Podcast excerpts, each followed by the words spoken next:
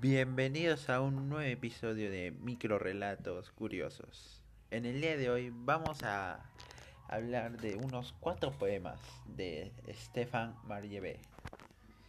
El primero de ellos será El Saludo. Esto se dividirá en podcast dependiendo de, de los poemas. Comencemos. El Saludo. Nada. Esta espuma, verso virgen que no designa más que el corte. Así lejos se sumerge un grupo de sirenas, muchas veces al en vez. Navegamos, oh diversos amigos míos. Conmigo ya en la popa sois la fastuosa vanguardia de corta. El fluir de rayos e inviernos.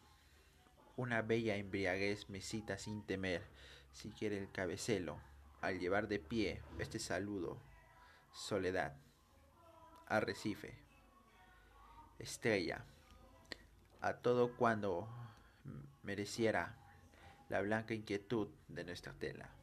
Gracias. El cigarro, toda el alma resumida, cuanto lenta la consumo, entre cada rueda de humo, en otra rueda abolida. El cigarro dice luego, por poco que arda a conciencia. La ceniza es decadencia del claro beso de fuego. Tal el coro de leyendas, hasta tu labio aletea. Si has de empezar, suelta en prendas la vil por real que sea.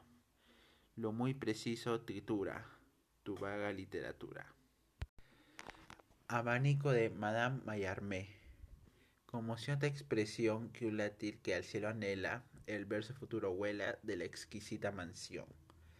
A la baja mensajera es el abanico, sí, el mismo que es que es que tras de ti, así propio espejo fuera.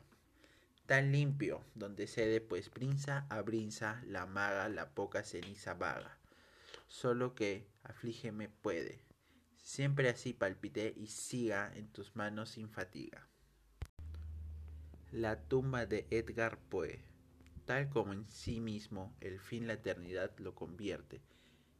El poeta despierta con un, e, con un estoque desvestido a su siglo, espantado de no haber sabido que en esa extraña voz triunfaba la muerte.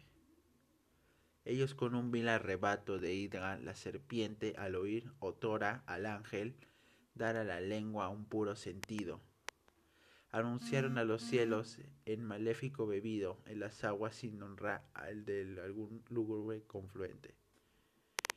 Si de las hostiles tierra y nube, oh, queja nuestra imaginación, un bajo relieve no cincela de la tumba de Poe, se orne resplandeciente, sereno bloque aquí caído de un cataclismo oscuro que al menos este granito muestre su límite siempre a los negros vuelos del blasfemo disperso en el futuro. Gracias.